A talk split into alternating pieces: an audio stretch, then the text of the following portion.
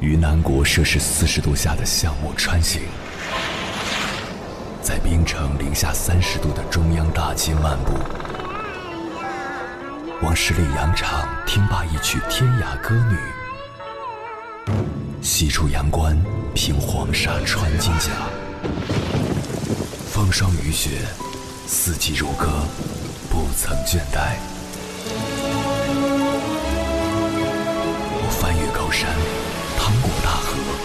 无所畏惧水深和火热，只为打破这千山万水的阻隔，与你相遇。我是英波，我在原来的地方等你，不见不散。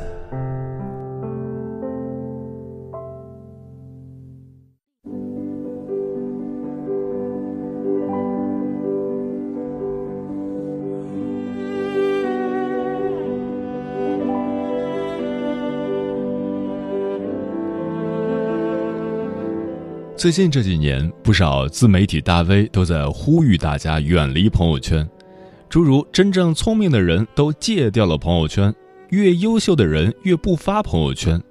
然而，朋友圈依然是我们这些普通老百姓分享生活最热闹的地方。打开朋友圈，有人刚刚上传了一张电影票，有人发布了和女友的自拍，也有人则是晒了自己出去游玩时的风景照。好像在那些字眼和照片里，每个人的生活都很充实、很幸福，但是仔细观察，你会发现少了一样东西，少了什么？少了情绪。以前的人们在下雨天会发一条这样的动态：“我真的好想你，在每一个雨季。”现在的人们在下雨天只会发一张雨景，配文“惬意”。把思念的情绪藏了起来，无人知晓。最初我们发朋友圈只是为了抒发情绪，很简单的初心，但是为什么现在却变成了这样？除了一些自媒体大 V 的引导之外，我觉得还有以下几个原因：一，那些想要发出来的情绪，在某些人那里总会变了味儿。网友可可有一次在朋友圈发了一张自拍，配文：“今天心情真的很好。”有人在下面留言：“看到你的照片，我心情就不好了。”这一类人就是所谓的杠精，他们活跃在大家朋友圈的评论里，以和人抬杠为乐。你发一张自拍，他非要来酸几句；你发了美食照，他非要说看着就倒胃口。你说了某观点，他非要来和你争论不休。他们长了一张嘴，偏要来伤人。正是这类人的存在，让很多人想发朋友圈的欲望越来越少。如果发了，也是一切从简。因为那些想要发出来的情绪，在杠精那里总会变了味儿。所以，每当我发现越来越多的人不愿意在朋友圈抒发情绪时，就会想起马东的一句话：“被攻击是表达者的宿命。”无论你是口才多好的演说家、明星，还是只是一个发朋友圈的普通人，都会有自己的无奈。有句话说：“猎人杀人用枪，文人杀人用笔，普通人杀人用嘴。”也许只有把情绪戒掉，才会让自己少受到一点点伤害。二朋友越来越多，知心的却越来越少。很多人年轻的时候都写过博客，发一些无关风月的文章。后来有了 QQ 空间之后，那些想要抒发的情绪变成了短句。那时的朋友很少，发一条动态，几乎所有的朋友都会跑来嘘寒问暖。可是到了现在，朋友圈里加了几百个人、上千个人，真正在乎你的只有几个。你曾经发过一条，感冒了，突然觉得好难过。不久之后，你妈在下面回复：“换季多穿点儿，去买点感冒药和消炎药。”最好的朋友在下面回复：“难过啥？让你要风度，不要温度，别忘了吃药。”坐在你旁边的同事在下面回复：“明天来给你喝我的招牌姜茶，一杯见效。”除此之外，再无其他。因为那几百个好友觉得你过得好与不好和他们无关，你也渐渐的接受了他们的想法，于是这样的动态越来越少。听过这样一句话，在世间本就是个人下雪，个人有个人的隐晦与皎洁。每个人都在经营着自己的生活，都有自己的喜怒哀乐，根本无暇来顾及别人如何。曾几何时，朋友圈是我们分享生活的世界。无论是生活中的趣事，还是看到的不错的文字，还有那些旅行去过的好地方，我们愿意与所有人去分享生活中的点点滴滴。可是现在，认识的人越来越多，能说话的人却越来越少，微信好友越来越多，能谈心的还只是那么几个。我们都逐渐学会了伪装，学会戴着面具面对每一个人，却忘了那个最初的自己。三，只对一人可见，他却视而不见。对很多人来说，发朋友圈不是关键，发给谁看才是关键。我有一个同专业的师妹，前段时间她喜欢上一个人，于是她从一个只发图片不配文的文艺青年，变成了多愁善感的小女子。文字太容易表现出一个人的情绪。正在暧昧期的男女最容易从朋友圈里寻找到更多信息。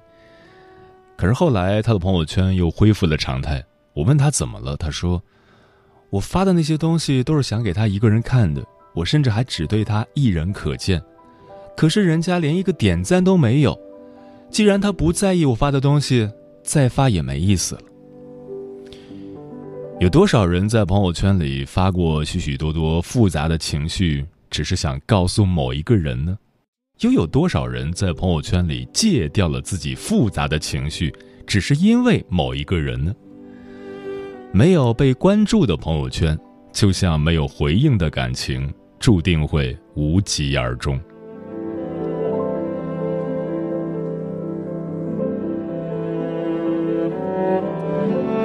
凌晨时分，思念跨越千山万水，你的爱和梦想。都可以在我这里安放。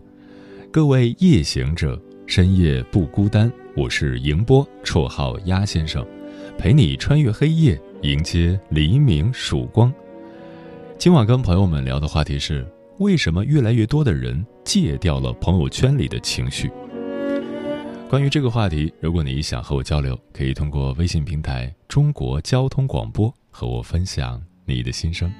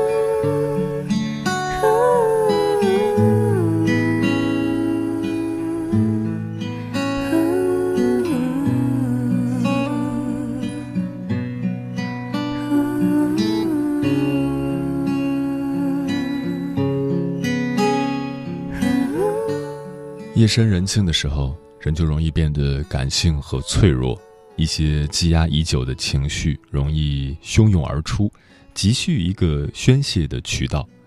但是，当你精心编好了朋友圈的文案，P 好了每张配图，往往会在发送后开始后悔，于是你又急急忙忙删除了朋友圈，任由那些矫情的话语埋藏在朋友圈的深处。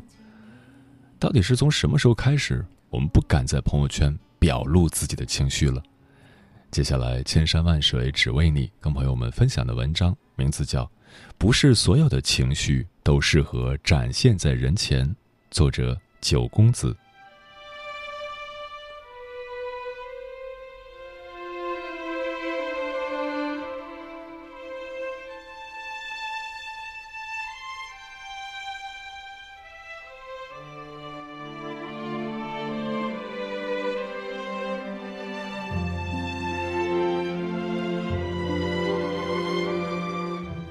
苏苏是我的好友之一，她平常都是活泼开朗的样子，跟谁都聊得来，玩得欢。但往往表面越是开心的人，越可能底下藏着一颗遍体鳞伤的心。她的家庭原本非常和睦温馨，可惜的是，她的妈妈前几年因为意外去世了。那时候，苏苏根本无法接受这个事实。按理来说，她应该会大哭一场，可是她没有。甚至在葬礼上，因为他没有哭，一个亲戚在他身边嘀咕：“连妈妈去世了都不流一滴眼泪，真想给他一巴掌。”后来他跟我说：“一开始是因为不愿意相信事实，每天像活在梦里，以为梦醒了，妈妈就会回到我的身边。后来接受了事实，也就更不愿意哭了，因为怕妈妈的灵魂看见了会伤心。”苏苏现在努力活得更好，结交更多的朋友，参加更多的活动，一副没心没肺的样子。只是，他再也不会主动提起自己的妈妈，“妈妈”这个词汇在他家里成了禁语。真正悲伤的时候是哭不出来的，真正心酸的事也是说不出口的，而且不是所有的情绪都适合展现在人前。一个读者就曾跟我倾诉过他遇到过的窘况。他一直向往北京的生活，所以一毕业就打包行李去了北京找工作。因为学历不好，找工作处处碰壁。北京消费水平高，他的存款很快就用完了。住在地下室里，空间狭窄，每天的菜单就是火腿肠泡面。身体上的折腾还是好的，难受的是不知道自己什么时候能够找到工作。越是面试，就越没有信心，准备好的话都说得结结巴巴，也不敢跟家里人说，怕他们担心。唯独有一次，准备了好久的他，终于进了心仪公司的第三轮面试，期望这一次终于可以结束坎坷的求职之路了，没想到还是没有通过。他说，他得知面试结果的瞬间就崩溃了，此刻情绪战胜了理智。他忍不住在朋友圈中抒发了自己的心里话。真的是累了，北京这么大，难道就真的容不下我吗？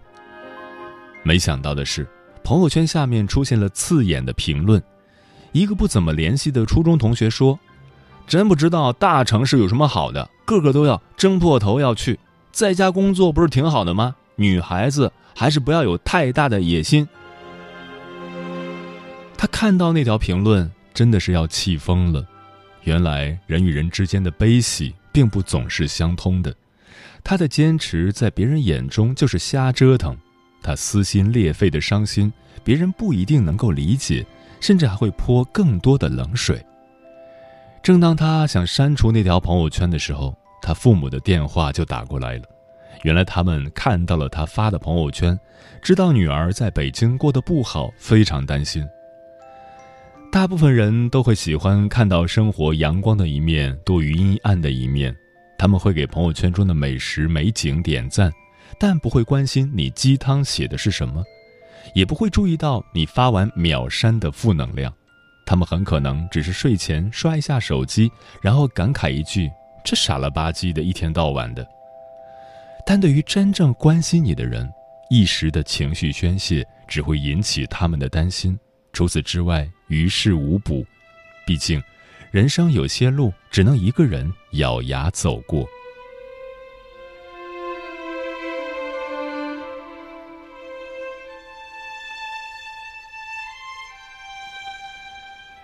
其实，人与人的相逢都带着各自的故事。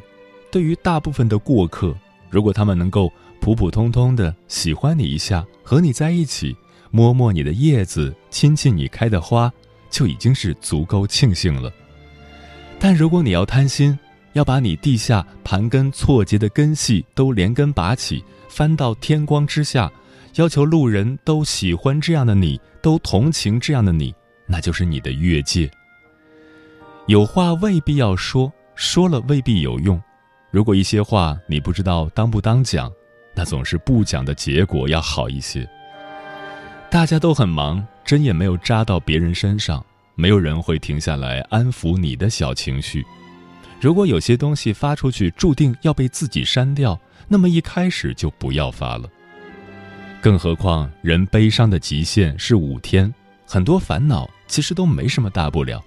只是在那个情境下，那种心情里庸人自扰罢了。如果真的遇到了什么不得了的事情，朋友圈里虚无缥缈的隔空安慰也不会起什么作用。人生就像是开车，车坏半路了，新手会找人哭诉，而老司机早就换上备胎上路了。那些还没有说出口的话，那些无人观看的眼泪。就应该消化在每一步走过的路上，四下无人的夜里，然后在被问起来的时候，笑着说一句：“没事啊。”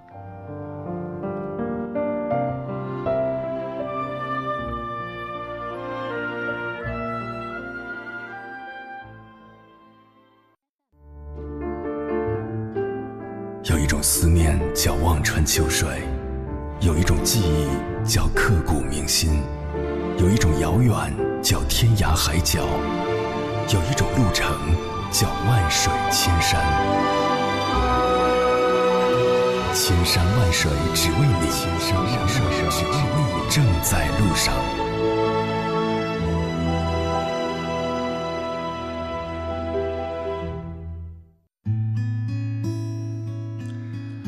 感谢此刻依然守候在电波那头的你。这里是正在陪伴你的千山万水只为你，我是迎波，绰号鸭先生。我要以黑夜为翅膀，带你在电波中自在飞翔。今晚跟朋友们聊的话题是：为什么越来越多的人在朋友圈戒掉了情绪？阿朱说：“我也不喜欢看那种特别丧、特别矫情的朋友圈，不知道他在说什么，还总是抱怨。我自己也不喜欢看自己发这种东西。”但是呢，晚上忍不住还是会发一两条，白天再翻就觉得没意义，而且不好，就删掉了。别人也可能跟我一样不爱看吧。红姐说，这两年我越来越少发朋友圈了，而且我还屏蔽了很多浑身负能量、每天都在抱怨的人。一段时间后想起来，我又去看了看他们的朋友圈，发现那些无病呻吟并没有减弱的迹象。负面情绪一旦感染，很难根治。好事多磨说：“鸭先生说的很对呀，谁不是在白天工作受了委屈之后，夜晚回到家里独自消化，然后第二天一早继续积极？因为不这样做，就只有被淘汰。最近在实习，我好像真正明白了职场，明白了社会，明白了人性，但是我也只想留住我朋友圈的体面。” Nancy 说：“以前总会发一些情绪在朋友圈，现在觉得那样真的很幼稚。本来就不开心的事情，何必要让自己下次翻朋友圈的时候再次记起呢？”枫叶轻飘说：“不要在朋友圈轻易去宣泄自己的不良情绪，这样会使自己的情绪更加低落。这样做的话，心疼你的人会为你担心，不喜欢你的人会幸灾乐祸。”不要到处宣扬自己的内心，这个世界上不只有你自己的故事，也不要到处宣泄自己的痛苦。世间悲喜，除了自度，别人爱莫能助。我从来不会在朋友圈发带有情绪的文字，因为懂我的人知道我真的不开心，不懂我的人也只不过以为我在无病呻吟。睡不醒的梦说：“朋友圈，朋友圈，朋友是个圈儿。你可能只是简单的感慨，有心之人可能无限放大。其实你本没有针对性的，你可能分享最简单的快乐，不喜欢你的人嗤之以鼻，还要去给你评论两句堵心的话，反而不如不发。”把朋友圈留给工作，把情绪留给自己。苗义子说：“一开始只是屏蔽家人，后来屏蔽领导、同事，到最后成为私密。慢慢的，又害怕被发现，选择了不发。其实你不知道，你屏蔽了全世界。”烈日灼情说：“我妈说，作为一个成年人，在朋友圈表达情绪是不成熟的表现。朋友圈都是亲人、朋友、领导、同事。”你表现的开心，喜欢你的人由衷的替你快乐；不喜欢你的人会更恨你。你表现的难过，喜欢你的人无能为力；不喜欢你的人开心的上天。何必去做亲者痛、仇者快的事呢？所以我一年也发不上一条朋友圈，把自己的情绪放在心里就好了。这才是如人饮水，冷暖自知吧。月光倾城说：“朋友圈设了三天可见，不敢任意发泄情绪，因为没人会理解你，省得引起一连串的猜疑，还要一个个去解释，更会影响情绪。成年人的情绪还是自我消化吧。”玉倩说：“微信朋友圈绝大部分都是老师、同学、亲戚、同事，不敢在朋友圈发泄情绪，因为怕被他们说我抗压能力弱。”甲壳虫说：“以前一天不下十条朋友圈，现在十天都没有一条朋友圈。渐渐明白了，一条朋友圈不会让你消化情绪，最重要的还是身边的朋友、身边的人，把话说给想说的人，而不是所有人。”在水一方说：“长大后的朋友圈确实安静了很多，或许是缺少了你想让他看你生活的人吧。”既然没有自己在乎的人知道，又何必让无谓的人体会你的感受？长大是适应孤独的过程，最后终将是自己一个人陪自己度过。嗯，其实有时候我们都挺羡慕小孩子的，哭和笑都是理直气壮的。可是当有人把你当小孩子的时候，你却又想维持成年人那一点小小的体面。也不希望自己糟糕的状态影响别人和你一起难过，所以你找到了自我排解情绪的方法，或是跑步，或是大吃大喝，或是看一场悲伤的电影默默流泪。总之，不再打扰别人。我想说的是，情绪本身是有力量和价值的，生活从来就不是只有光鲜亮丽，承受过痛苦，才能成为一个更好的自己。所有的辛酸和努力也都值得被记住。如果太阳明天不升起，向日葵就会低头叹息。如果月亮在那天晚上缺席，就少了分诗意。有人说无忧无虑是小孩子们的专利，可是他们。的玩具也会沉默不语。